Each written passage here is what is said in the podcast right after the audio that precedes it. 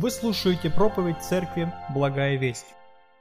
Приветствую, дорогая церковь. Мы сегодня э, будем продолжать э, изучать э, Евангелие от Луки. Мы находимся на седьмой главе. В прошлый раз проповедовал Михаил Иванович, и мы начали разбирать об Иоанне Крестителе.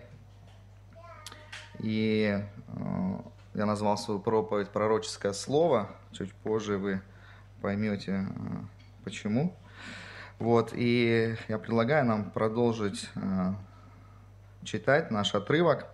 Э, сегодня мы начинаем седьмую главу Евангелия от Луки с 24 стиха.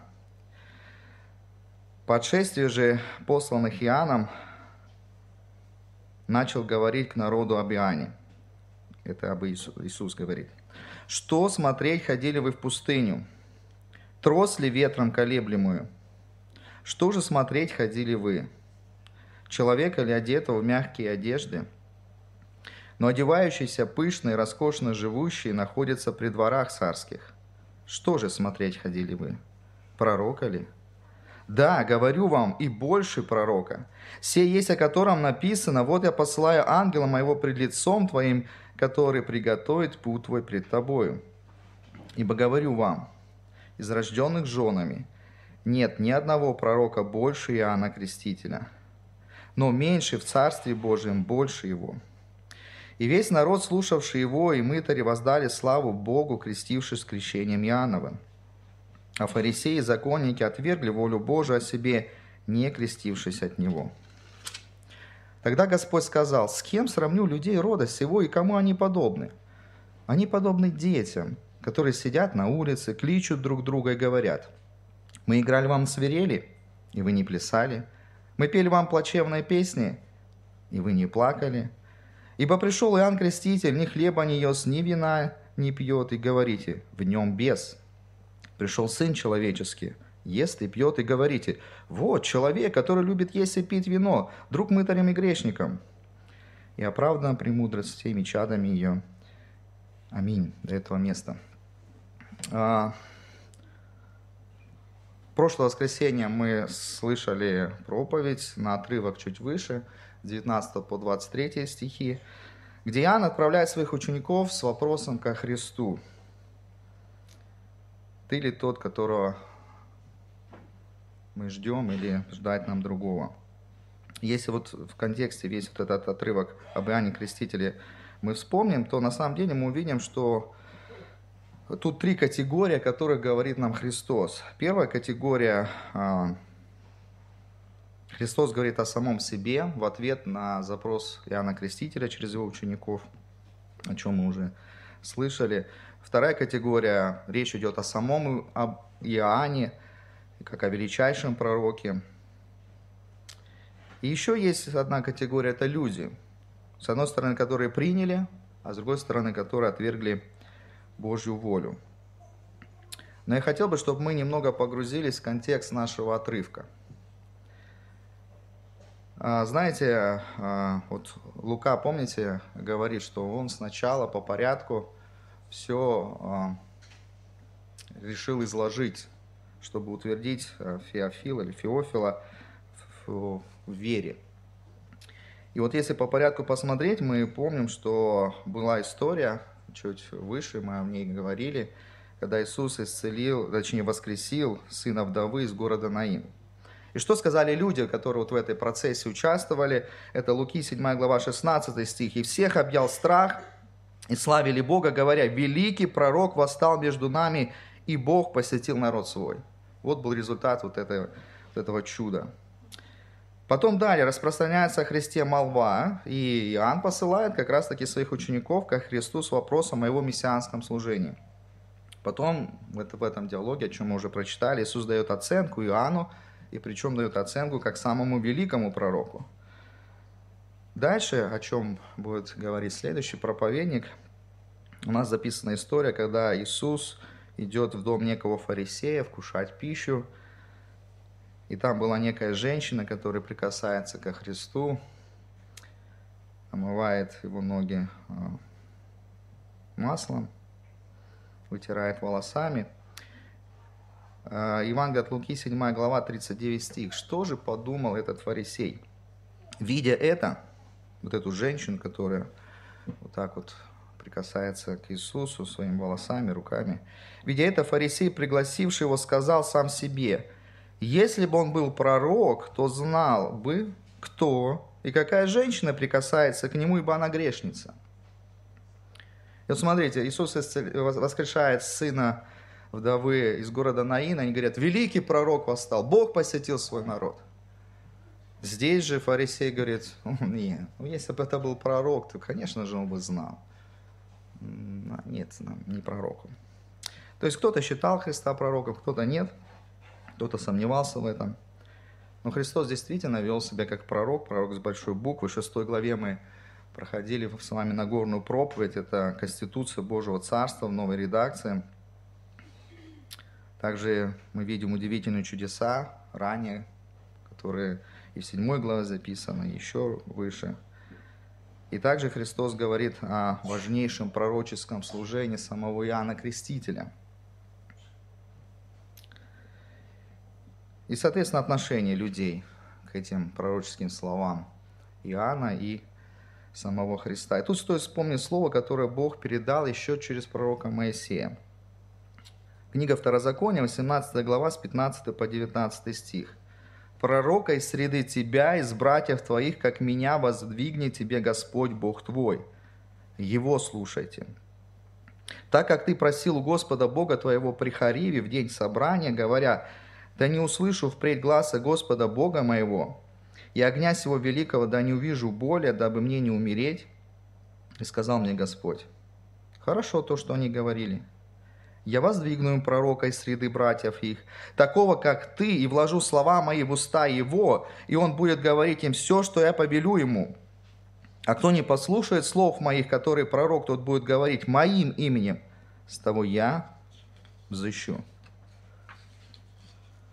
Друзья, Христос является этим обещанным пророком, пророком с большой буквы. И Он передал волю своего Отца нам, людям, чтобы мы ее исполняли. Еще раз, Христос является этим обещанным пророком. Мы не умоляем Его божественность, но действительно это то пророчество, о котором сказано, это о Христе. И чтобы вот этот тезис нам понять яснее, главное потом как-то его применить в своей жизни, мы ответим сегодня на три вопроса. Какая же основная роль пророческого слова? Второе, какие опасности ожидают тех, кто отвергает пророческое слово? И третье, какие благословения ждут тех, кто исполняет пророческое слово. Начнем с первого вопроса. Какая же основная роль пророческого слова? Давайте еще раз прочитаем с 24 стиха наш отрывок. «По отшествии же посланных Иоанном начал говорить народу об Иоанне. Что смотреть ходили вы в пустыню? Трос ли ветром колеблемую? Что же смотреть ходили вы, человека ли одетого в мягкие одежды? Но одевающийся пышно и роскошно живущий находится при дворах царских – что же смотреть ходили вы? Пророка ли? Да, говорю вам, и больше пророка. Сей есть, о котором написано, вот я посылаю ангела моего пред лицом твоим, который приготовит путь твой пред тобою. Ибо, говорю вам, из рожденных женами нет ни одного пророка больше Иоанна Крестителя. Не было афиш, не было интернета, не было рекламы. И даже место, где Иоанн проповедовал, это была не центральная площадь Иерусалима и даже не храм. Пустыня странный человек. Одевается не по моде, как-то старомодно, еще времен эпохи Илии, ест насекомых. Да, это Иоанн. И к нему приходят люди, приходят причем толпы, чтобы посмотреть на этого чудака, но главное послушать. Вот почему Христос говорит, что народ ходил смотреть именно на пророка. И какого пророка? Иисус дает оценку больше пророка. Почему Иисус дает такую оценку Иоанну крестителю. И ответ на следующем стихе, 27 стих. Иисус вспоминает э, пророчество, которое было сказано о самом Иоанне Крестителе из Малахии, 3 глава, 1 стих. Оно звучит в книге Малахии так. «Вот я посылаю ангела моего, и он приготовит путь предо мною, и внезапно придет в храм свой Господь, которого вы ищете, и ангел заветова, которого вы желаете. Вот он идет, говорит Господь Саваоф. Иисус ссылается на это пророчество и говорит, что, про, и говорит, что это про Иоанна, это пророчество. И добавляет, из рожденных женами нет ни одного пророка больше Иоанна Крестителя. Как так? Почему? Ответ очень прост. Иоанн, именно Иоанн удостоился чести как пророк, не просто говорить о грядущем Мессии, что когда-то придет он в далеком будущем. Он был непосредственным участником воплощения этого слова, этого пророчества. Иоанн мог указать на Христа реально, живого, сказать, вот, вот агнец Божий, который берет на себя грех мира. Ни один пророк, живущий до Иоанна, не мог такое сказать. Пророки ветхозаветные доносили болью Божию народу, которая касалась, с одной стороны, текущего поколения людей, которые жили в то время, будущих поколений, часто пророчества звучали. Но важнейшей ролью всех пророков Ветхого Завета было не просто доносить волю Бога до народа, но и указывать на приход Христа. Иоанн оказался последним пророком, который указал на Христа непосредственно. Вот почему Иисус дает такую оценку Иоанну. Это был непосредственный, последний, самый важный указатель на Христа. Знаете, есть такой термин прогрессирующее откровение, то есть то, что Бог открывал со временем различным пророкам, и это было записано в Ветхом Завете – то вот это прогрессирующее откровение о Христе через, через ветхозаветных пророков и роли Иоанна Крестителя, знаете, оно похоже, ну, для иллюстрации, знаете, на нашу поездку в Краснодар э, к родителям. Я знаю, что в Краснодар надо ехать там на юге, есть трасса М4 называется. Знаете, когда я выезжаю на эту трассу, я не вижу указатель Краснодар.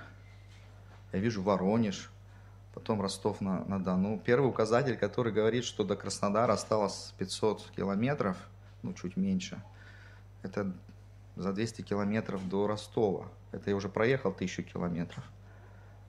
Но я знаю, что там, за Ростовом, Краснодар. Ну вот, вот первый указатель Краснодар за 500 километров. Поближе, ближе к Ростову, а тем более после Ростова, такие указатели встречаются чаще. Но какой указатель самый главный? Самый ценный для меня. Не поворот, а когда я вот смотрю, въезд, да, и вот такой белый знак, автомобилисты знают, белый знак, не синий, не зеленый, а белый, где написано Краснодар. Все, я, я въехал, я достиг своей цели. Этот, да, действительно самый желанный, самый важный для меня указатель. Я прошел этот, проехал этот путь. И вот что-то похожее с Иоанном. Он есть этот указатель. Он был последним, самым важным указателем, который указал на Христа непосредственно. Но более того, кроме Иоанна, на Христа указывал сам его Отец.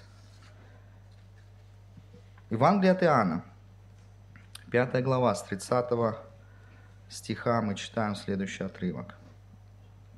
Иисус говорит о себе – я ничего не могу творить сам от себя. Как слышу, так и сужу, и суд мой праведен, ибо не ищу воли, моей воли, но воли пославшего меня Отца. Если я свидетельствую сам о себе, то свидетельство мое не есть истина. Есть другое свидетельствующее о мне, и я знаю, что истина то свидетельство, которым он свидетельствовал, свидетельствует о мне. Вы посылали к Иоанну, и он засвидетельствовал об истине. Впрочем, я не от человеков принимаю свидетельство, но говорю это для того, чтобы вы спаслись.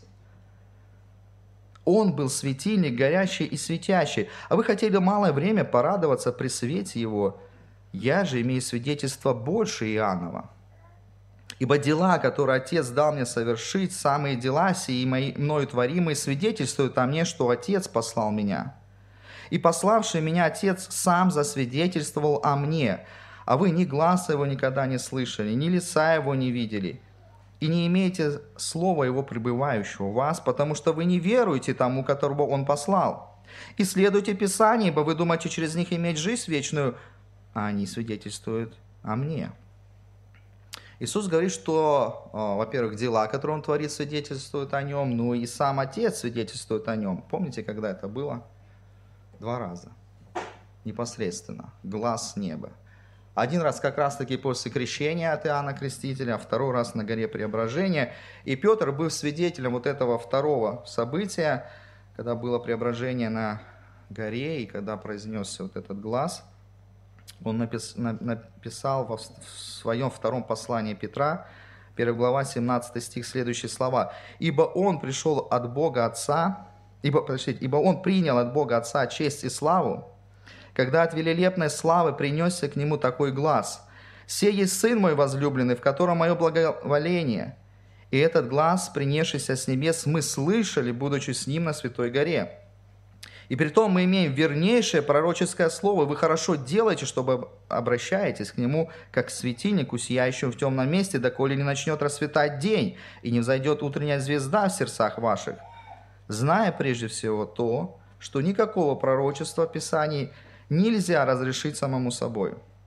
Ибо никогда пророчество не было произносимо по воле человеческой, но изрекали его святые Божии человеки, будучи движимы Духом Святым. Что мы видим? Мы видим, что пророческое слово, которое мы называем Писанием, говорит нам о Христе. Он в центре Писания. Кто Он, откуда Он, зачем Он, мое отношение к Нему – Роль пророческого слова – донести нам благую весть о Христе. А почему это благая весть? Потому что в этом пророческом слове сказано о печальном нашем положении перед Богом, о Божьем гневе, и как благодаря Христу я могу быть спасен. При этом и Христос, и его ученики делают акцент на записанном пророческом слове. Нам не нужно искать новых откровений и нового пророческого слова. Все, что нам нужно знать о Боге, о человеке, о Христе, о том, как спастись и жить дальше, уже сказано в Писании. Апостол Павел в послании к Ефесянам 2 главе с 19 стиха записал, «Итак, вы уже не чужие, не пришельцы, но сограждане, сограждане святым и свои Богу, быв утверждены на основании апостолов и пророков – имея самого Иисуса Христа краеугольным камнем, на котором все здание, слагая стройно, возрастает святый храм в Господе, на котором и вы устрояетесь жилище Божие Духом. Итак, мы сейчас говорим о пророческом слове, о важности пророческого слова. И давайте перейдем к следующему пункту. Какие же опасности ожидают тех, кто отвергает это пророческое слово. А теперь можно добавить, кто отвергает пророческое слово о Христе, потому что это самое важное пророческое слово. Давайте вернемся к нашему отрывку в Евангелии от Луки с 30 стиха. «А фарисеи и законники отвергли волю Божию о себе, не крестившись от Него» от Иоанна. Тогда Господь сказал, с кем сравню людей рода сего, и кому они подобны? Они подобны детям, которые сидят на улице, кличут друг друга и говорят, мы играли вам на свирели, вы не плясали. Мы пели вам плачевные песни, вы не плакали. Ибо пришел Иоанн, креститель, ни хлеба не ест, ни вина не пьет, и говорите, в нем бес Пришел Сын Человеческий, ест и пьет, и говорите, вот человек, который любит есть и пить вино, друг мытарям и грешникам. Мы видим, что Христос дает оценку фарисеям и законникам и говорит, что они отвергли волю Божию и не крестились от Иоанна. А в чем смысл Иоаннова крещения? В чем смысл и какая проповедь звучала от Иоанна? Евангелие от Матфея, 3 глава, с первого стиха. «В те дни приходит Иоанн Креститель и проповедует в пустыне Иудейской и говорит, покайтесь, ибо приблизилось Царство Небесное». Это было крещение покаяния. Иоанн проповедовал покаяние.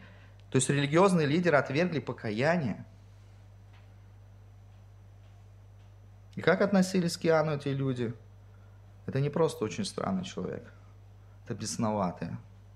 Наверное, в нем бес будем держаться подальше от него и то, о чем он говорит.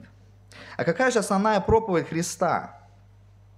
Когда Христос принял крещение от Иоанна и после искушения в пустыне, выйдя на служение, о чем проповедовал Христос? Евангелие от Матфея, 4 глава, 17 стих. С того времени Иисус начал проповедовать и говорить, «Покайтесь, ибо приблизилось Царство Небесное». Один в один, слово в слово. И как эти люди отнеслись к словам Христа и к Нему? Да это любитель есть, попить. Ну, вообще, это друг мытарям и грешникам. Чего его слушать? И тот не такой, и этот не такой. И Иисус в своем повествовании приводит в пример такую детскую забаву того времени. Игру свадьбу или наоборот в похороны, где взрослые или одна группа детей должны были подыгрывать другой группе детей. Но в примере Христа дети разочарованы. Потому что ни взрослые, ни другая группа детей не захотели в эту игру играть. Никакой вариант, предложенный для игры, не подошел. Ни веселой песни свадьбы на свирели, ни песни печали на похороны. Вторая группа детей не стали подпевать. Грубое, прямолинейное обличение от Иоанна многим не понравилось. Вспомните, как что он говорил, вы порождение Ехидины, то есть змеиное отродье.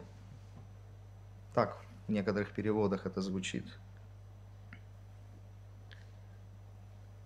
И не только, наверное, религиозные лидеры не захотели его слушать и принимать крещение. Призыв Христа, он немножко другой. В смысле, суть он тот же, но форма подачи другая. Он звучал по-дружески, часто как приглашение. «Придите ко мне, все труждающиеся и обремененные». Но его не стали слушать. Он друг грешника. Друзья, если люди понимает логику провозглашаемого Евангелия и необходимость покаяния и ничего не делают, то тут вариантов не так много. Либо это откровенный бунт против воли Божией. Мы читаем книжники, фарисеи, законники там, да, отвергли волю Божию. Либо это просто преступная беспечность по отношению к своей вечной душе. То есть это игнорирование всего, что может потревожить мое положение, жить так, как я хочу. Может, да, там Бог есть, я не отвергаю, но я не хочу менять свою жизнь, мне нравится мое положение. В любом случае грядет Божий гнев, справедливое возмездие, суд и потом озеро Огненное. Об этом говорил Иоанн в своей проповеди, и об этом говорил Иисус в своей проповеди. Друзья, и прямо здесь, прямо сейчас, прямо вот в этой точке нашего собрания звучит этот призыв. Покайтесь, потому что Царство Божие приблизилось. Возможно, есть среди нас те, кто до конца не понимает суть Евангелия, свое положение пред Богом, необходимость покаяния – Наверное, вы еще на пути. Нужно еще время разобраться.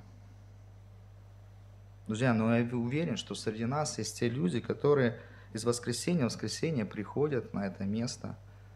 В этом числе и наши дети, выпускники воскресной школы или, может быть, еще ученики, которые не раз слышали и на воскресной школе, и с этого места, и от своих родителей об Евангелии – о необходимости покаяться. Ведь у вас уже есть вся информация, и вы знаете библейскую картину мира, вы даже молитесь и называетесь Бога своим Отцом, хотя это не совсем так. Вы знаете о вечных последствиях для тех, кто не примет Христа, не покается. Но продолжайте приходить сюда каждое воскресенье, петь со, со всей церковью песни, может быть, кто-то даже поет на сцене. Говорите аминь в конце молитвы.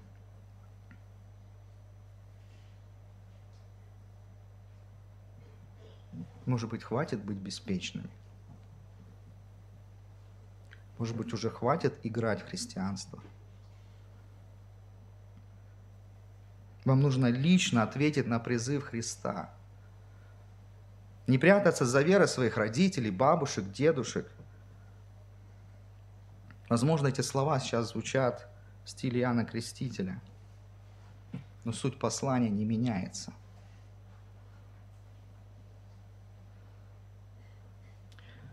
Знаете, мы редко говорим э, с этого места призыв о том, чтобы люди выходили сюда для молитвы покаяния. Но сейчас, если у кого-то есть побуждение, именно покаяться, выходите прямо сюда. Выходите сюда сейчас. Я остановлю проповедь, мы остановим трансляцию, мы нарушим ход служения – не думайте о том, как посмотрят на вас люди, ваши близкие, возможно, ваши родители. Сейчас меньше всего нужно думать об этикете или что ход собрания будет нарушен.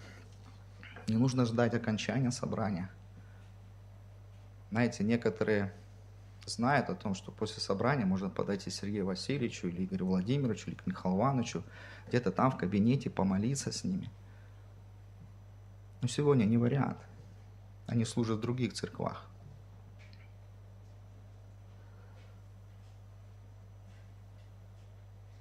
Мы не будем включать какую-то сентиментальную, располагающую музыку. Я просто хочу сейчас сделать паузу.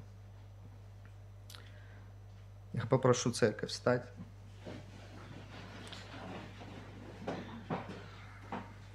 Мы постоим в тишине одну минуту. И мой призыв еще и к родителям.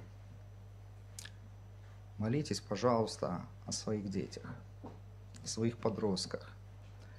А те, кто уже еще и еще раз слышит Евангелие, но никак не сделает шаг к тому, чтобы примириться с Богом и покаяться.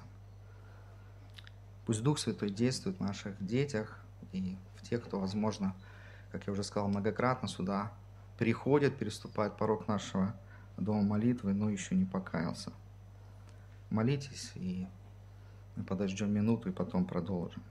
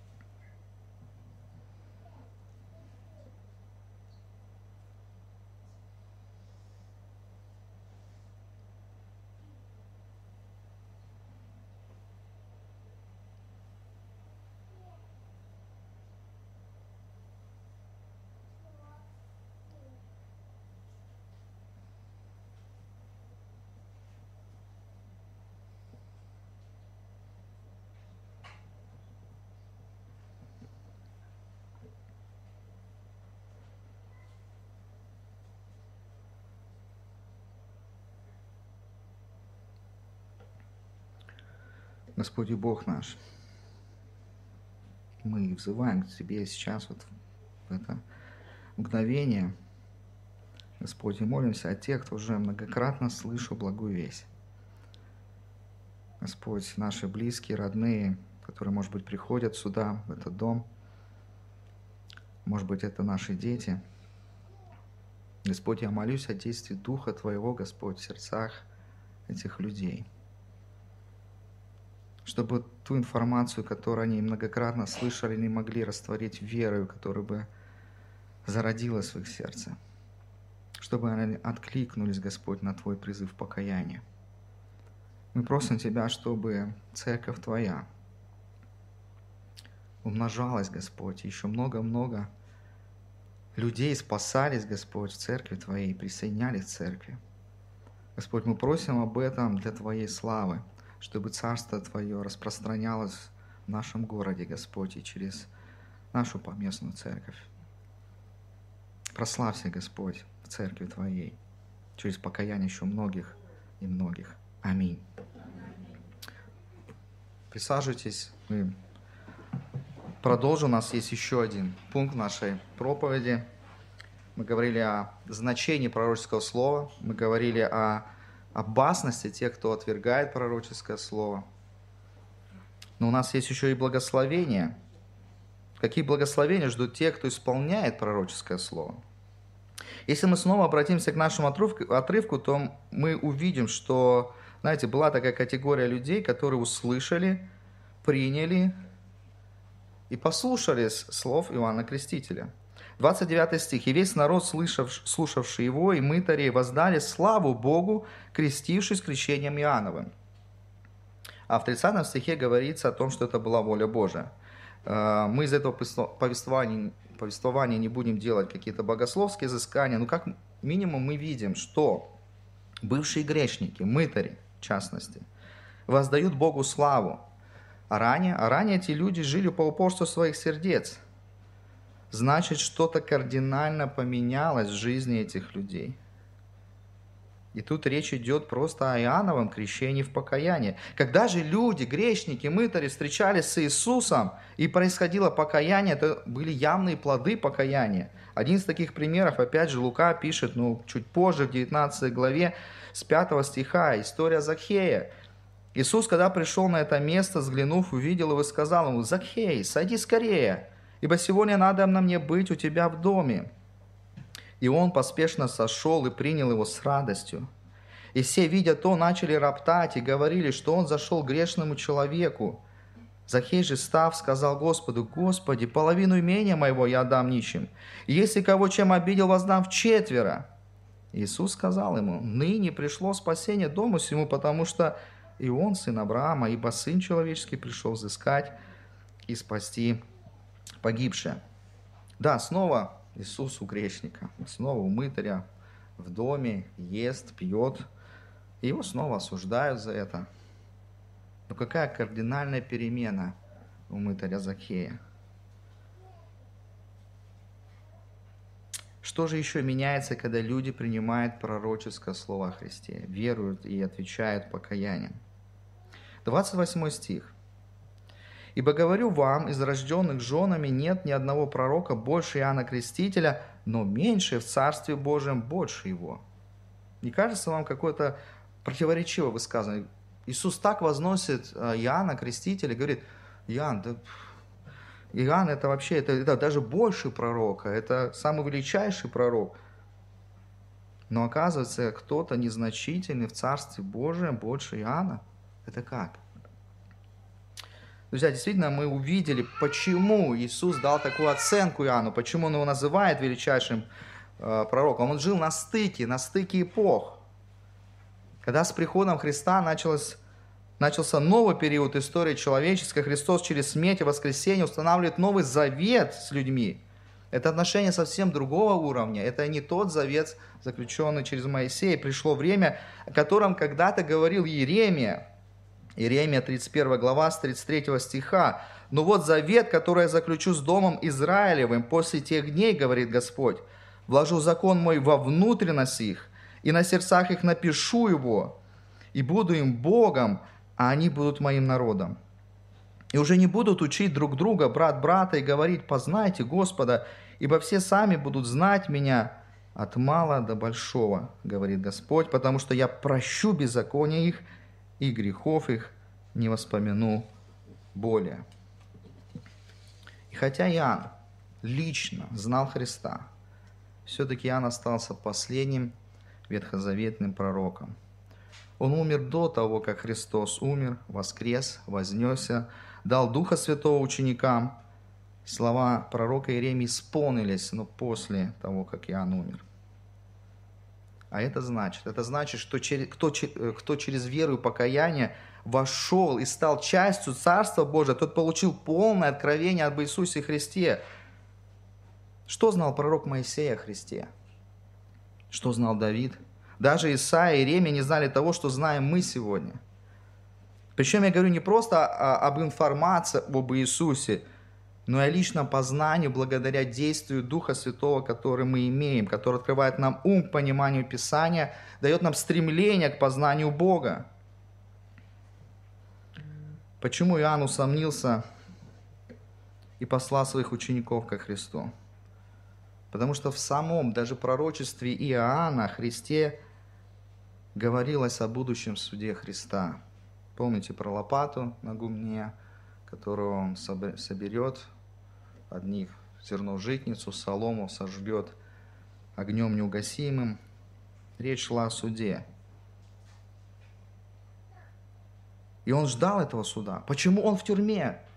Почему и Христос медлит? Почему не совершается справедливый суд над язычниками, над теми, кто отвергает его, его как Мессию? И получается, Иоанн, который даже лично знал Христа во плоти, не обладал полной картиной Божьего замысла спасения людей. Этот суд будет, но он еще грядет. Мы, христиане, которые являемся гражданами Божьего Царства, редко задумываемся, какое преимущество мы имеем. Мы живем в эпоху действия Духа Святого через свою церковь, в эпоху завершенного Божьего откровения. У нас есть 66 книг канона. Вот почему меньше, но являющийся гражданином Царства Божия обладает преимуществом перед Иоанном. Мы служители Нового Завета и указываем не на будущего Христа, как делали ветхозаветные пророки, мы указываем на того, кто уже был, кто уже совершил наше спасение. И еще есть очень интересный стих, как-то в нашем синодальном переводе а, сложно его воспринять. Это последний стих нашего отрывка, 35 стих, сказано следующее. «И оправдана премудрость всеми чадами ее».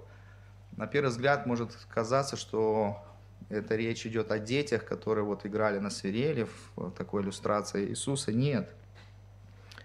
В других переводах, если смотреть и оригинал текста, то мысль будет такая, я прочитаю в переводе «Радостной вести», «Но правоту мудрости Божией признали все ее дети».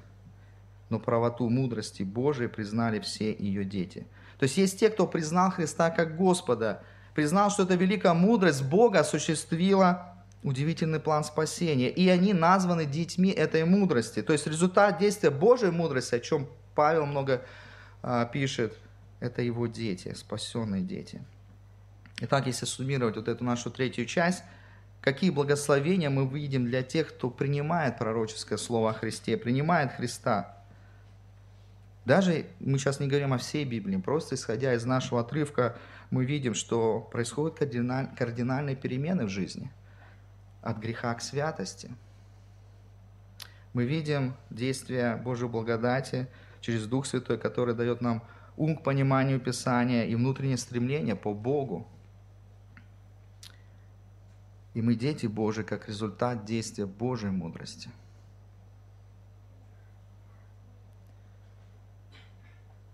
Какие же практические выводы можем извлечь сегодня и какие вопросы для самоанализа мы можем себе задать?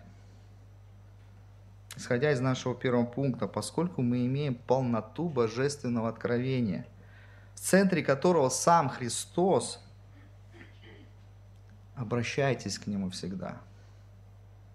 Во Христе наша жизнь, а Христос себя раскрывает в Писании, Он сам об этом говорит. Читайте, слушайте, запоминайте, размышляйте, изучайте Писание, держа в голове вот эту ключевую мысль. Все это про Христа.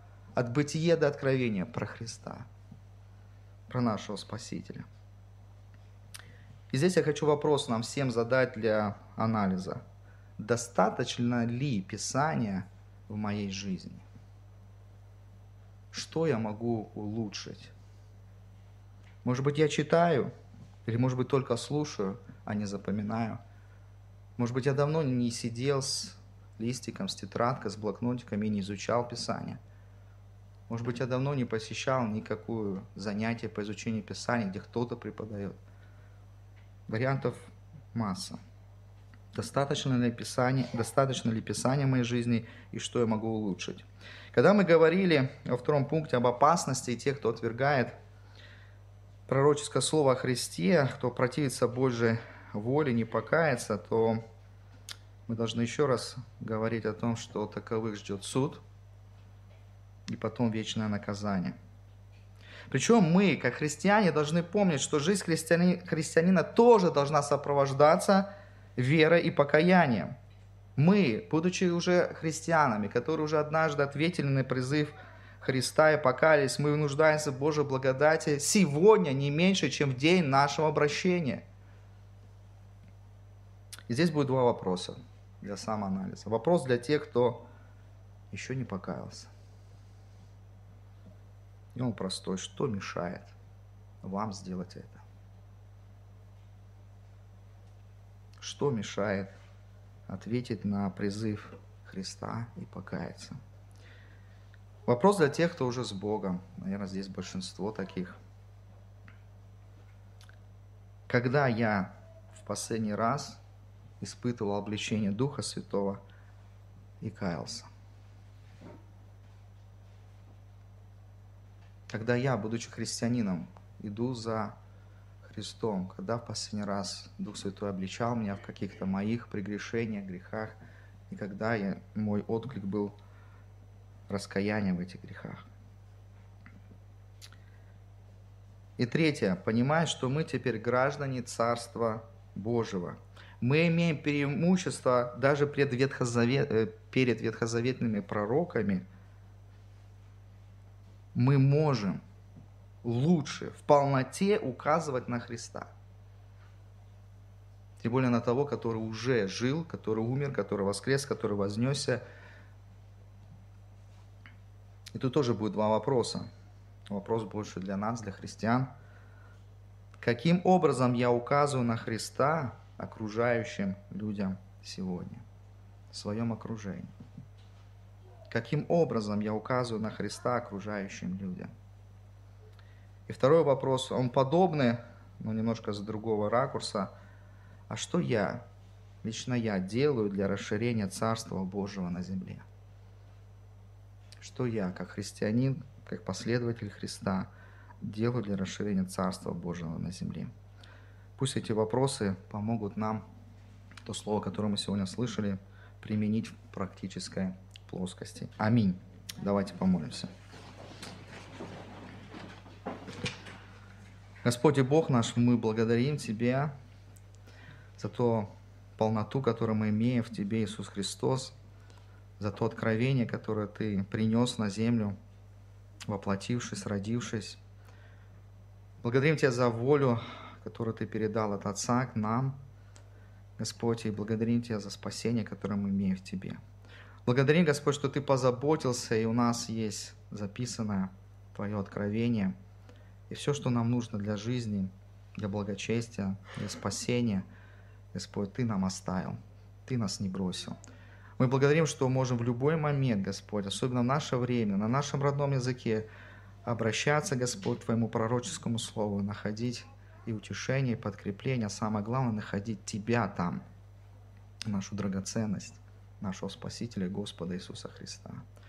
Господи, я прошу, чтобы мы правильно понимали и правильно реагировали, Господь, на ту волю, которую мы слышим или видим, когда читаем Слово Твое, чтобы, Господь, мы могли ее исполнять, понимая, Господь, что не своими усилиями, но действие Духа Твоего, который в нас, по действию благодати Твоей, Господь, мы можем и побеждать грех, и свидетельствовать о Тебе, указывать на Тебя, и совершать многие дела, которые Ты нас призываешь. Благослови, Господь, Церковь Твою, быть верным в этом, во имя Отца, Сына и Духа Святого. Аминь.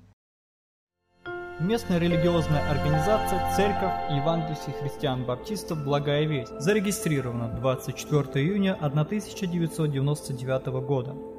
ОГРН 103 773 974 3007